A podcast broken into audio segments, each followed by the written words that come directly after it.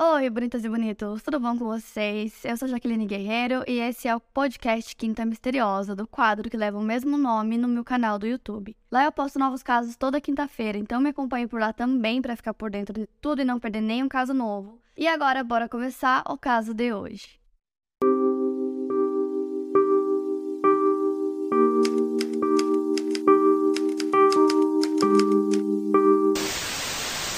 Sheila Davalu nasceu no dia 11 de maio de 1969 no Irã. Ela emigrou junto com sua família para os Estados Unidos no final dos anos 70 para fugir do caos e da violência que a revolução iraniana estava causando em seu país natal. Seus pais eram médicos e profissionais da área da saúde, então eles se mudaram para um subúrbio de Nova York chamado Yorktown Heights. Assim como os pais, Sheila era uma aluna superdotada, mas logo depois de se formar no ensino médio, ela se casou com o jovem Farid Mousavi e mesmo recém-casada, ela se matriculou na Universidade de Stony Brook, em Nova York, onde se formou em bioquímica. Depois de se formar, ela fez uma pós-graduação na New York Medical College, em Nova York, e durante a sua pós, ela conheceu um outro estudante chamado Paul Crystals, com quem ela começou a ter um caso extraconjugal. Quando seu marido descobriu sobre a traição da esposa, eles se divorciaram. E mesmo que a notícia do caso tenha sido um escândalo para os familiares da Sheila, ela continuou seu relacionamento com o Paul, com quem ela se casou em 2000. No ano seguinte, eles se mudaram para um condomínio em Pleasantville, Nova York, localizado ao norte da cidade, no subúrbio do condado de Westchester. O local que eles escolheram tinha uma distância conveniente tanto para o trabalho da Sheila quanto para o do Paul. Ele estava fazendo seu doutorado em epidemiologia na Universidade de Cornell e a Sheila tinha conseguido um emprego como pesquisadora na Purdue Pharma, uma empresa farmacêutica localizada em Stamford, Connecticut. Então as coisas iam super bem no trabalho deles, mas em casa já não iam tão bem assim. Os dois discutiam muito é, sobre tarefas domésticas e coisas assim de rotina. E a Sheila até dizia que na verdade eles pareciam muito mais colegas de quarto do que um casal, né? Então as coisas não iam muito bem para eles. Fora que eles trabalhavam muito por muitas horas, então eles passavam pouquíssimo tempo juntos. E aí no verão de 2001, depois do trabalho, a Sheila e alguns colegas de trabalho foram fazer um happy hour e nesse dia ela conheceu um colega chamado Nelson Sessler. O Nelson não fazia ideia de que a Sheila era casada, ela disse para ele que ela era divorciada, então ele não fazia ideia de que ela era casada e que ela morava com o Paul, nem sabia da existência dele, e assim os dois começaram um relacionamento. Então, basicamente, ela não queria que o Paul descobrisse que ela estava tendo um caso e não queria que o Nelson descobrisse que ela era casada. E para encobrir isso, ela inventava um monte de mentiras pros dois e aí, às vezes, ela queria que o Nelson fosse para casa dela, passar a noite com ela, e pro marido sair de casa, ela inventava algumas desculpas. Então, uma vez ela disse que um irmão dela que tinha uma doença mental ia passar aquele dia lá na casa dela e que o Paul não podia ficar lá porque ele ia ficar muito chateado se soubesse que a irmã era casada. O Paul não só acreditou nessa história, como ele ajudou ela a encobrir qualquer rastro da existência dele na casa, então ele escondia as roupas dele, os itens pessoais dele de higiene, fotos dos dois. Ele ajudava a esconder tudo para que quando o irmão dela chegasse, ele não percebesse que ela era casada. Então, nesses dias que ela dizia que o irmão ia passar a noite lá na casa dela, o Paul ia dormir ou na casa dos pais dele ou de algum colega, e aí o Nelson ia para casa dela e ele não fazia ideia de que tinha mais uma pessoa morando lá, porque como eu falei, eles escondiam tudo. E assim a Sheila ia vivendo essa vida dupla, só que o que ela não sabia era que o Nelson fazia a mesma coisa, então além de estar nesse relacionamento com ela, ele também estava num relacionamento com outra mulher chamada Ana Lisa, que trabalhava no mesmo local que eles e na verdade os dois namoravam. Mas aí, eventualmente, ele terminou o relacionamento dele com a Sheila e foi morar com a Ana no apartamento dela e depois eles ficaram noivos. Quando ela ficou sabendo que ele estava noivo e morando com a Ana, ela falou para ele que estava tudo bem, que era ótimo que ele tinha feito isso e que o relacionamento dos dois tinha sido apenas uma aventura de verão. Porém, não era bem assim. Ela não tinha gostado nem um pouco de saber que ele não só estava morando com a Ana, como ele estava noivo dela. E aí, em 2002, a Ana sai dessa empresa que ela trabalhava junto com a Sheila e com o Nelson e vai para outra empresa, também farmacêutica. Só que essa empresa era em New Jersey. E apesar de estar trabalhando agora em New Jersey, ela continuava morando em Stanford. E a Sheila continuava super incomodada com essa situação, então ela começou a conversar sobre isso com o Paul, marido dela ela trocou o nome das pessoas dizendo que estava rolando um triângulo amoroso no trabalho dela. E meio que queria conversar sobre isso, sei lá, pedir conselhos sobre isso, então ela trocava os nomes, dizia que era um triângulo amoroso entre a Melissa, o Jack e a Ana, quando na verdade ela tava falando sobre ela mesma, né? Então ela falava pro Paul que a Melissa era muito amiga dela e ficava contando para ela tudo o que estava acontecendo. E ela meio que perguntava o que o Paul achava da situação, o que ele achava que a Melissa devia fazer, já que ela estava tão chateada com o fato do Jack ter trocado ela pela Ana. A Sheila também contou pro Paul que ela estava espionando a Ana e o Jack junto com a Melissa e que elas estavam planejando invadir o apartamento deles para ver como era a vida dos dois, para ver se achavam fotos e coisas do tipo. Só que com o tempo o Paul se cansou dessas histórias, começou até a ficar enjoado com né, toda essa história que ela contava desse triângulo amoroso. E além de falar com o marido sobre essa situação, ela também contou a mesma história para um casal de amigos chamados Emílio e Temi May, da mesma forma pedindo conselhos em nome dessa tal de Melissa. Até que na manhã do dia 8 de novembro de 2002, a Sheila fez o que ela estava planejando. Ela invadiu o apartamento da Ana e esfaqueou o seu rosto, pescoço e peito múltiplas vezes. Uma das perfurações chegou a atingir a parte de trás de um dos pulmões da Ana. Além disso, a Ana também sofreu um trauma contundente na cabeça. Ela tinha 32 anos quando foi assassinada. Para tentar se livrar de qualquer acusação, a Sheila ligou para o 911 dando uma falsa descrição de um assaltante do sexo masculino. Ela fez a ligação pouco depois do meio-dia e disse que um homem estava agredindo sua vizinha, passou o endereço, mas não se identificou. O atendente do 911 sabia que Harborville era uma região comercial que não tinha apartamentos, ou seja, o endereço fornecido estava incorreto. Depois que a ligação foi encerrada, o atendente ligou de volta para o número e descobriu que a ligação teria sido feita de um telefone público em um restaurante chamado Dutchess, localizado na Shaipan Avenue em Stanford. Então, o atendente telefonou para o restaurante e falou com o gerente do local. O gerente disse que não tinha notado ninguém no telefone público, então o atendente encaminhou as informações para o departamento de polícia de Stanford, enviando os policiais para Harbor Drive 123, apartamento 105, porque ele sabia que nesse endereço havia uma instalação residencial perto do restaurante Dutchess. Respondendo à alegação, os policiais foram até o apartamento da Ana e as autoridades abriram a porta e se depararam com uma cena horrível do que aparentava ter sido um assalto violento. O corpo da Ana estava na sala, deitado de barriga para cima. Ela havia sido espancada e esfaqueada.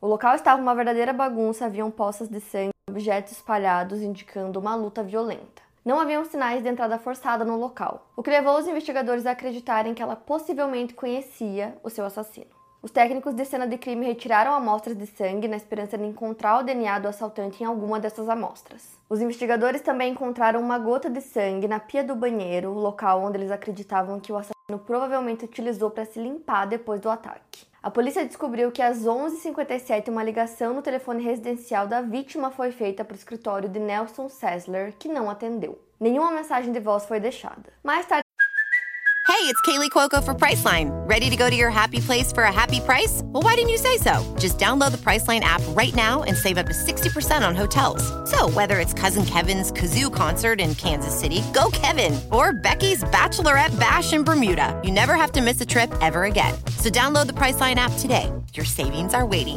Go to your happy place for a happy price. Go to your happy price, Priceline.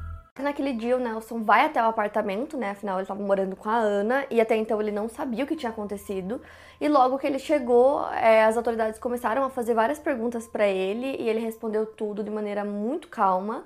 Então, eles contaram, né, que tinha acontecido um crime e que a Ana estava morta e ele, muito, muito, muito calmo, o que levantou suspeitas. Então ele é levado para a delegacia, né, para que eles fizessem um interrogatório com ele e aí no dia seguinte já foi liberado porque a polícia foi até o trabalho do Nelson e eles tinham um sistema de segurança muito bom lá, tinha câmera por todo lado, então eles conseguiram ver que durante o ataque ele estava lá, então não tinha como ter sido ele. Durante o interrogatório, o Nelson não citou em nenhum momento que, além de estar em um relacionamento com a Ana, ele também estava em um relacionamento com a Sheila pouco tempo antes.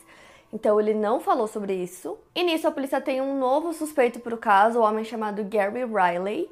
E ele, na verdade, foi visto andando próximo do complexo de apartamentos que a Ana morava e ele já tinha conversado com algumas pessoas sobre é, o crime, então isso acabou levantando algumas suspeitas. A polícia interrogou ele, mas eles não tinham prova nenhuma de que ele estava envolvido de alguma forma. Ele também disse que ele não tinha nada a ver e que, na verdade, ele acabou negando que ele tivesse falado sobre o crime com qualquer pessoa, então ele foi liberado. No dia que o crime aconteceu, a Sheila chegou em casa com um corte bem profundo no dedo e aí o Paul perguntou para ela o que tinha acontecido. E ela disse que ela tinha se cortado enquanto ela tentava abrir uma hum, lata de comida para os cachorros e que ela acabou se cortando. Então ele acreditou, já que os dois tinham dois cachorros. E até aquele momento a Sheila não tinha sido conectada ao caso de forma alguma. Então, o suspeito principal deles era o Nelson, né? Quando eles viram que não era ele, não tinha como ser ele porque ele estava trabalhando, a polícia começou a procurar por um homem que se encaixasse nas descrições dadas pela ligação, né? Que a Sheila fez, mas eles não sabiam quem tinha feito essa ligação. E na ligação ela disse que era uma vizinha da Ana. Então eles começaram a procurar por essa vizinha e também por esse homem, né? Descrito na ligação. E aí os investigadores começam a conversar com todos os vizinhos para tentar descobrir quem tinha feito a ligação. E aí eles também perceberam que nenhuma dessas pessoas tinha voz parecida com a da mulher que fez a ligação, né, pro 911. A polícia até começou a acreditar que a pessoa que tinha feito a ligação poderia estar envolvida no crime, só que eles não tinham nenhuma prova, né, quanto a isso, então essa pista meio que foi esfriando. No dia 13 de novembro de 2002, o Paul foi a uma reunião com os representantes da farmácia, que era a empresa onde a Ana estava trabalhando quando ela faleceu. E os representantes mencionaram que eles tinham perdido uma colega de trabalho, que ela teria sido assassinada Nenhum nome foi citado, mas essa situação deixou o Paul intrigado. Nisso ele comentou com a Sheila que uma funcionária da farmácia havia sido morta e perguntou a ela se a Melissa poderia estar de alguma forma envolvida nisso. Ele também perguntou se a Ana estava bem. A Sheila rapidamente respondeu que sim, que a Ana estava super bem. E no final daquele ano, a Sheila teria dito pro Paul que o Jack e a Ana haviam terminado e que a Melissa e o Jack estavam juntos novamente. Então a Sheila manteve essa história né, que ela criou sobre esse triângulo amoroso, onde o único nome verdadeiro né, que ela falava era o da Ana. Ela trocou o nome dela e o nome do Nelson por esse nome de Melissa e Jack. E ela continuava contando essa história e foi esse o desfecho que ela deu pro Paul. Nessa mesma época, ela começou a fazer algumas perguntas pro Paul sobre impressões digitais, amostras de DNA. No dia 8 de dezembro de 2002, durante um jantar com aquele casal de amigos, a Sheila também começou a fazer algumas perguntas para ele sobre DNA e impressões digitais. Ela também chegou a perguntar para ele se a polícia tinha o DNA de todas as pessoas arquivado. E aí esse casal, né, em questão amigos da Sheila, era o Emílio e a Temi. E aí no início do ano seguinte a Temi começou a perceber que quando a Sheila falava sobre essas histórias, ela continuava citando Melissa e Jack, mas não falava mais sobre a Ana. Quando a Temi perguntou, né, o que tinha acontecido com a Ana, a Sheila respondeu que ela tinha se mudado para New Jersey e que agora a Melissa estava em um relacionamento com o Jack e que eles estavam bem, estavam super felizes. E durante todo esse tempo a polícia continuava investigando o caso, só que qualquer pista que eles conseguiam acabava levando a lugar nenhum. Então eles não tinham nenhum suspeito, eles não tinham ideia de quem era a pessoa que ligou, mas a investigação continuava.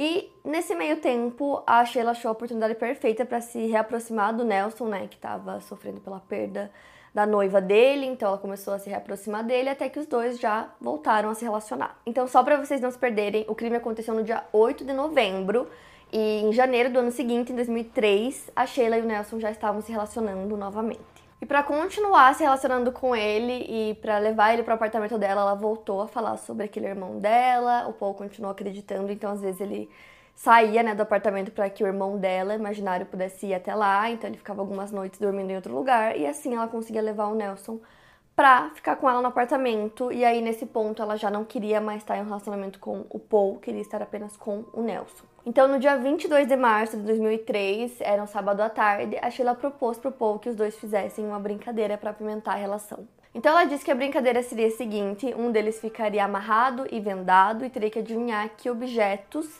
a pessoa estaria encostando no corpo dele. Então, a Sheila foi primeiro e depois foi a vez do Paul. Então eles seguiram essa brincadeira, o Paul adivinhou vários objetos, até que a Sheila disse que ela iria pegar um último objeto, então ela desce pra cozinha, ele consegue só ouvir que ela tava descendo, aí ela volta e fala que esse era o último para ele adivinhar. E aí, de repente, ele sentiu uma pontada pesada sobre o peito dele e depois uma segunda pontada. E aí a Sheila falou: Meu Deus, eu acho que eu te machuquei, você está sangrando. Enquanto isso acontecia, o Paul ainda estava amarrado e vendado, então ele não conseguia ver o que estava acontecendo.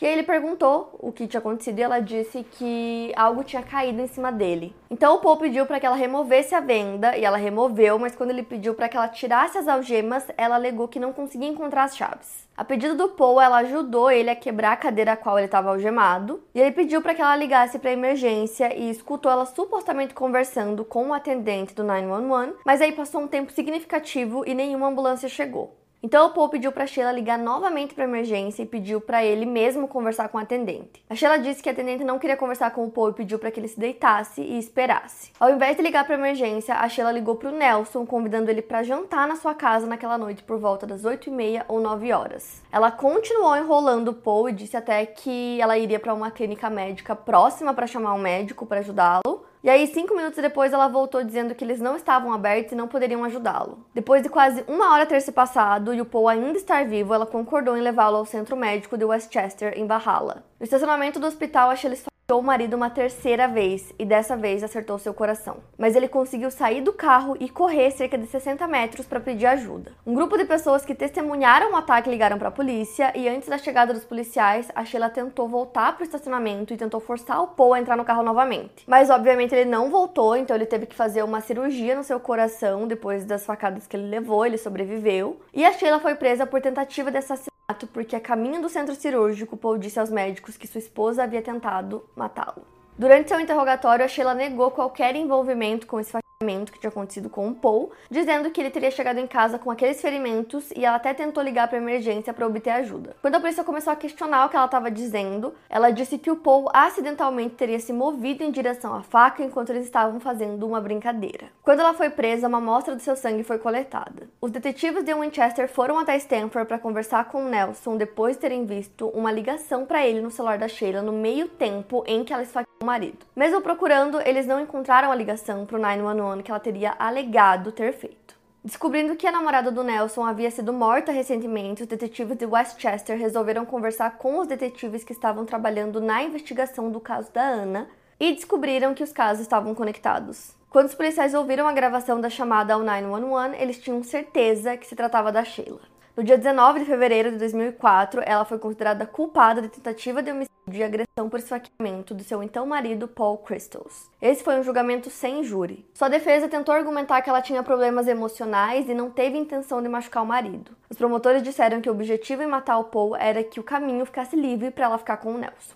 Sheila foi condenada a 25 anos de prisão sem possibilidade de liberdade condicional. Ela tinha 33 anos na época e o Paul tinha 36. No mesmo ano, em 2004, os dois se divorciaram. Depois das autoridades de Connecticut construírem um caso contra Sheila de maneira lenta e metódica, eles a acusaram do assassinato de Ana Lisa Raimundo em 6 de novembro de 2007. Mesmo já estando na prisão, ela foi presa novamente pelas autoridades de Connecticut. Em 2012, ela passou por um julgamento em Stanford e dessa vez ela optou por ter um júri em seu julgamento e também optou por ser sua própria advogada de defesa. A acusação foi baseada em duas evidências contundentes. A primeira delas seria a voz da Sheila na ligação, e a segunda seria a amostra de sangue encontrada na pia do banheiro da Ana, que se demonstrou compatível com o DNA da Sheila. O investigador de homicídios Greg Holt diz que é muito comum que durante o esfaqueamento a mão do assassino escorregue pela faca e ele se corte durante o processo. A polícia acredita que foi dessa forma que o sangue da Sheila foi parar na pia do banheiro. No dia 31 de janeiro de 2012, o Laboratório de Ciências Forenses de Connecticut explicou as evidências físicas encontradas na cena do crime, alegando que tanto o DNA quanto o sangue da Sheila foram encontrados. A Sheila alegou que o sistema de reconhecimento de voz usado pela polícia não tinha eficácia 100% e por isso ele deveria ser desconsiderado. O júri foi composto por 12 pessoas e ele deliberou por um dia e meio depois dos argumentos finais, chegando a um veredito no dia 10 de fevereiro, depois de apenas uma votação. Sheila foi considerada culpada do assassinato de Ana Lisa. Os pais da Ana, Renato e Susan, estavam no julgamento. Ambos são médicos e leram declarações ao tribunal durante a sentença, destacando as realizações da Ana e o vazio que sua morte havia deixado em suas vidas. Eles disseram que a Ana era uma aluna talentosa, que ela se formou na Universidade de Harvard e fez mestrado na Universidade da Colômbia. E seu pai falou sobre os efeitos do assassinato brutal da sua filha e sobre como a espera de 10 anos por justiça afetou sua família. Ele passou a precisar tomar medicação e começou a se questionar sobre sua fé. Tanto ele quanto sua esposa iam ao túmulo da filha para contar para ela sobre como estavam indo as investigações. Os pais da Ana queriam que a sentença da Sheila fosse de 60 anos de prisão. A Ana era uma pessoa admirada por seus colegas, que iluminava os ambientes quando chegava. Colegas e amigos dizem que ela era muito apaixonada por Nelson e que estava pronta para se casar com ele. Então, no dia 26 de abril de 2012, a Sheila foi sentenciada a 50 anos de prisão. Depois de completar sua sentença de 25 anos, que ainda está sendo cumprida na penitenciária feminina de Bedford Hills, em Nova York, ela vai ser transferida para uma outra prisão em Connecticut para iniciar sua sentença de 50 anos. Em outubro de 2014, a Sheila apelou da sua condenação, alegando que o tribunal permitiu que o Paul testemunhasse sobre conversas que os dois tiveram e isso violava o privilégio da comunicação conjugal. Ela também alegou que o tribunal permitiu que o Estado apresentasse provas de conduta imprópria e que eles consideraram indevidamente que ela havia renunciado seu direito a um advogado de julgamento. O tribunal negou a apelação e manteve a decisão de que ela permaneceria presa. Em 2017, a Sheila decidiu dar uma entrevista e nessa entrevista ela disse que ela era inocente dos dois crimes quais ela foi condenada. Ela disse que, quanto ao caso da Ana, ela não estava nem perto do apartamento dela quando o crime aconteceu e que não teria sido ela. E no caso do Paul, ela disse que ela realmente esfaqueou ele, né? Tinham várias testemunhas que viram no estacionamento, mas que ela não tinha intenção de matá-lo. Ela também insistiu que o DNA encontrado na casa da Annalisa era uma contaminação cruzada feita pela polícia, porque ela disse que ela havia ido ao apartamento da Ana muito antes é, do crime acontecer, que de alguma forma eles conseguiram colocar o DNA dela lá, mas que não tinha sido ela. Ela também disse que o argumento usado pela promotoria de que ela havia tentado assassinar o Paul para poder ficar com o Nelson não se sustentava porque ela disse que ela poderia simplesmente ter se divorciado. Inclusive, ela disse que os dois tinham conversas sobre isso porque o relacionamento não estava indo muito bem e que eles estavam conversando sobre possivelmente se divorciar. Outra coisa que ela também disse é que ela não estava apaixonada pelo Nelson, e aí uma das investigadoras do caso disse que ela não só estava apaixonada, como estava obcecada por ele. Isso porque a Sheila teria ido a um psiquiatra em setembro de 2002 para falar sobre a sua obsessão pelo Nelson. Ela também tinha o costume de ficar ouvindo repetidamente as mensagens de voz que ele deixava para ela, e ele tinha uma viagem marcada para Las Vegas, então ela foi e comprou uma passagem para pegar o mesmo avião que ele, para que ele acreditasse que aquilo era uma coincidência. A Sheila permanece presa e ela só vai poder ser libertada em 2079, quando ela tiver 110 anos de idade. Esse foi o caso de hoje, quero muito saber o que vocês acharam, então me contem aqui nos comentários. E é isso, para mais casos, siga o podcast Quinta Misteriosa e aproveite para avaliar em 5 estrelas se você gostou. Obrigada por ouvir e até o próximo caso.